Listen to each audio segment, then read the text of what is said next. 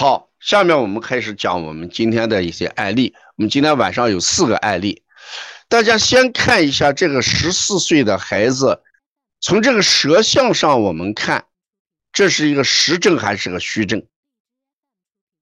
大家看一下这个孩子的舌象，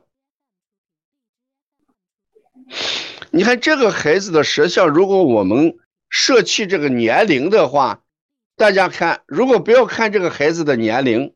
不要看这个孩子的年龄，你看这个孩子的舌象，你看这个孩子的舌象，你大概看这个孩子的舌象，应该你认为有多大年龄？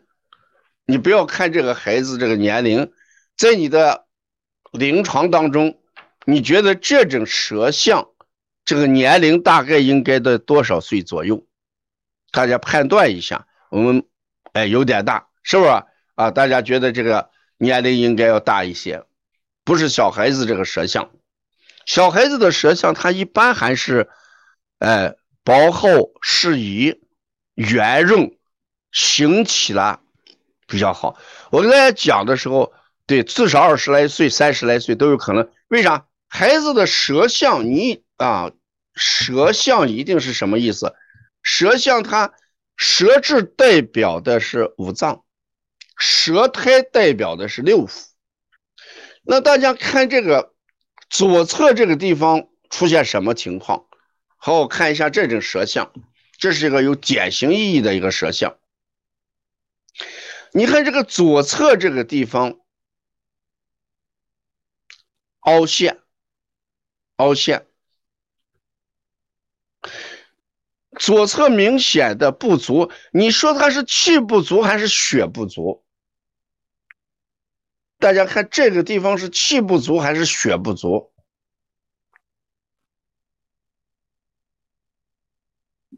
对，这个左侧这个，我们经常说肝藏血，肝藏血，有人说是气不足，有人说是血不足，但是从整个这个。这种虚的方法来看，应该考虑血不足要大于气不足。这个要考虑血不足要大于气不足，因为它已经出现了萎缩，啊，肝藏血不足，对吧？就会出现肝藏血不足。那这一来，这种舌象给我们一个明显的问题在哪里啊？我们先看一下这个舌象，这个孩子这个肝藏血这一块给我们感觉到明显的不足，再加上舌质，你看它的颜色是红的还是淡的？大家说这个颜颜色淡是与血相关还是与气相关？舌质的颜色淡是与血相关还是与气相关？颜色淡，对，颜色淡一般与血相关，气它表现不出颜色来，啊，所以这整个来讲，这个就出现了什么？肝藏血就不足了，肝藏血就不足，对吧？所以整个给我们讲的。他还开的牙缝大，胃气不足，对，那整个就就是表现出一个淤血相关的一个东西要明显一点，明显一点。这样一来，这个孩子频繁了喉咙痒，频繁的喉咙痒，你看这个到底是风的问题还是燥的问题？如果是血虚的话，这是风的问题还是喉咙到底是痒还是干燥？你看这个孩子频繁的喉咙这个地方痒，对，这就是我们说的血虚生风。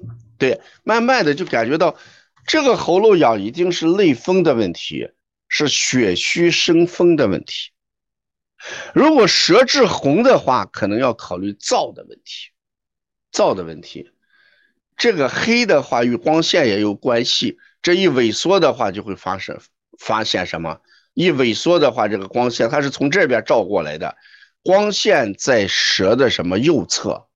光线在舌的右侧，凹陷的地方表现出黑啊。如果光线从左侧照过来，它不会是黑的啊。这与光线有一定的关系。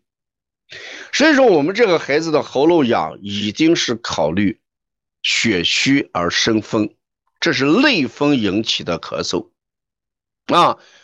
所以我们的思路好好想一下，左侧表现出血虚，肝藏血不足。血虚则生风，所以喉咙痒是内风而引起的咳嗽，因为它痰本身就少。这是我们要考虑肝藏血的问题。再看一下这个孩子的性格，大家看一下他的性格是多疑是什么性格？大家考虑一下，这个孩子的性格是多疑。多疑涉及到的是哪个脏器？我们现在不是学这个中医啊？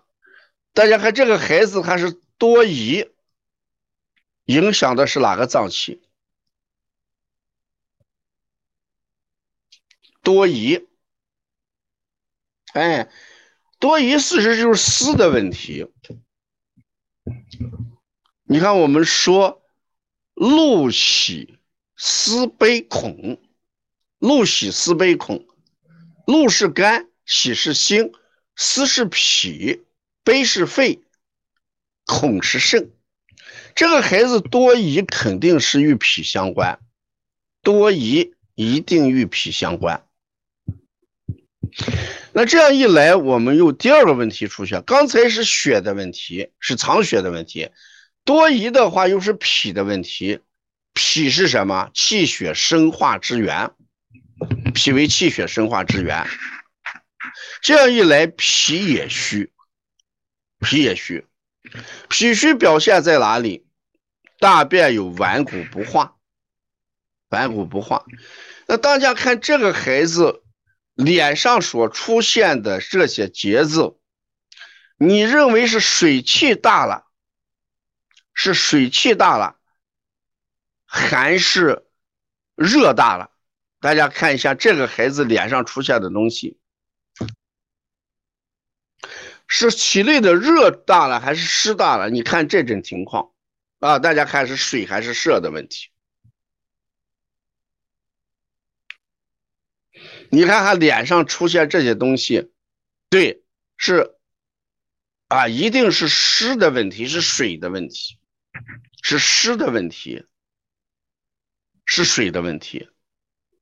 一定是湿的问题。那你看这个孩子是内湿还是外湿？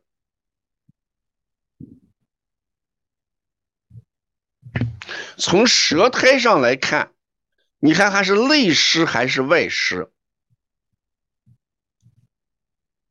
对外湿要考虑的是舌苔。内湿要考虑的是舌质，那这样一来，我们看这个孩子有内风，这个孩子有内湿，那你看他是受了六淫之邪啦，还是内生五邪？大家从病因上来讲，这孩子的情况是内生五邪了。还是我们给大家讲的外感六淫啊，这一定是内生五邪，内生五邪，五邪啊，不是五邪，皮实吧？内生五邪，对。那这个内生五邪的话，那我们要解决喉咳嗽的话，要治的是内风，治的就是内风。治疗咳嗽治的就是内风，治疗脸上的出现这种泡状的东西、脓血状的东西，这还不是，这主要是脓，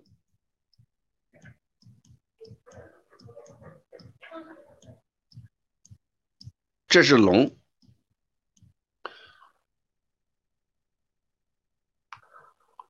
这时候就是内湿的问题，内湿的问题。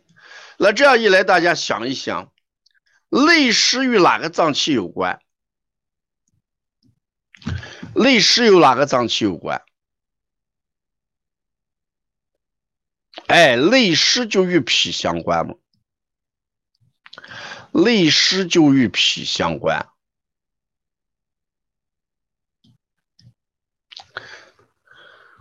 那内风的话，就与肝相关，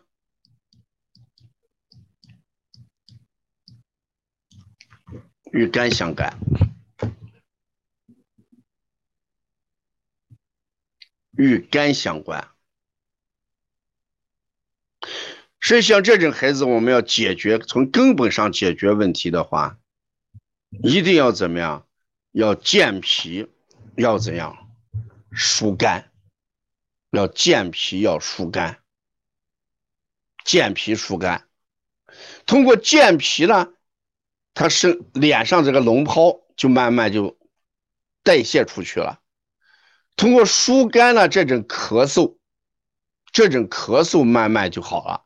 因为他看起来这个喉咙痒，它不是外风引起的，而是内风引起的，内风引起的啊。那大家根据这个舌象，大家来看，大家看中间高凸的，事实上就是这也算肝郁线，这也算肝郁线。你看两个线很明确，肝郁线也算肝郁线，是通过健脾疏肝来解决。说要解决喉咙痒的，第一个要解决喉咙痒的。那怎么样解决喉咙痒？我们说，西风先行血，血行风自灭。大家要记一下，是西风先行血，血行风自灭。所以这个孩子喉咙痒的问题有四大穴要考虑一下，一个是血海，一个是三阴交，一个是膈腧，另外一个是天突。这种咳嗽就要从这几个方面来治。啊，血海、三阴交、膈腧，再加一个天突。这个天突穴，事实上解决的是局部症状的问题，解决的是局部的症状问题。这是我们给大家讲，第一个要希望老师给他要解决的问题是喉咙痒的问题，那就是要加啊血海、三阴交、膈腧，再加。我们说的天突，这四个穴就是解决喉咙痒、咳嗽的问题。其次就是痘痘的问题，痘痘的问题，我们说要健脾疏肝，要健脾疏肝。你看这个孩子，他这个嘴唇，嘴唇的情况跟正常的孩子的嘴唇的情况也不一样。所以这个嘴唇的情况，我们说脾主肌肉，其华在唇。在讲五华的时候，凡是嘴唇方面表现出来的东西，都与什么？与脾有关系，与脾有关系。而且他这个在这一方面给我们体现出来的最大的一个问题是什么？你看，干裂，他的嘴唇是什么？长口疮，干裂。你看一纹一纹，一道一道。溃疡，大家看都出现了溃疡啊，出现了溃疡。如果这个大孩子你要给要给艾灸的话，那事实上记着，我给大家讲斗财艾灸的时候，就是中脘、命关、足三里这三个穴，主要是解决后天的问题。你一定要记着。凡是后天的问题，那就是命关中脘足三里。命关中脘足三里，你看这一次就是石头穴。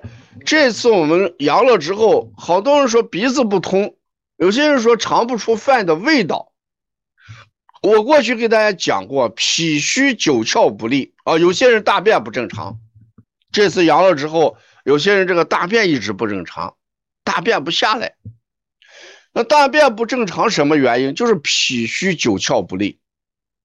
有些反映是鼻塞，嗅觉没有了，闻不来味道；有些没有胃口，吃啥都不香，没有食欲啊，脾虚九窍不利嘛。有些表现这个大便出了问题，大便出了问题，那事实上要表现在九窍不利。有些小便特别多，小便特别，有些还出现腹泻，一个道理啊，一个道理啊。所以这个孩子事实上这个病还是在脾上啊，在脾上啊，在肝脾上啊，嗯，没有反映到这个孩子冷呀、睡眠的问题呀。啊，胃口的话是可以，没有反映到这个方面，还是脾虚九窍不利啊。食窦穴我们给大家讲过，在第五类间隙，带中在第四类间隙啊。田中中线旁开六寸啊，旁开六寸就是食窦穴，就是命关穴。这是窦财扁鹊心书里边特别强调的后天三大穴。我呢是从七月份艾灸。一直到这一次这个，嗯，阳了之后，我最近一段时间，这个没有艾灸，停了有个两周，可以从七月份到现在基本停了两周，啊，那这两天又慢慢的恢复了，继续艾灸，就灸这些穴，嗯，所以这个案例我们给大家讲一下，大家看一下这个孩子的情况。这个要建议的话，我像这个孩子可以，刚才说这个孩子可以吃一些归脾丸，吃一些归脾丸。像这个孩子可以吃归脾丸，为什么要吃归脾丸呢？因为这个孩子涉及到气血的问题了啊。这个当归是生血的，要吃一些归脾丸啊。现在我们这个阳了这些人啊。如果痰困无力的话，就是补中益气丸。当然，现在买这些东西都很很难买到，补中益气丸买不到怎么办？会补中益气丸你买不到的话，你每天用这些大枣啊，家里如果有大枣的话，有当归的话，有黄芪的话，哎，熬粥的时候用大枣，因为大枣本身就是什么固护中焦的，对吧？补脾胃的，有大枣呀、黄芪呀、当归呀。煲一些粥，煲一些水来喝啊，煮一些水来喝。寒湿要调整，要调整，不调整的话，哎，你你可能内耗比较大啊。你看有些人体重下降，有些这个面色颜色无华啊，痰困无力啊，睡眠等等，还是要调整一下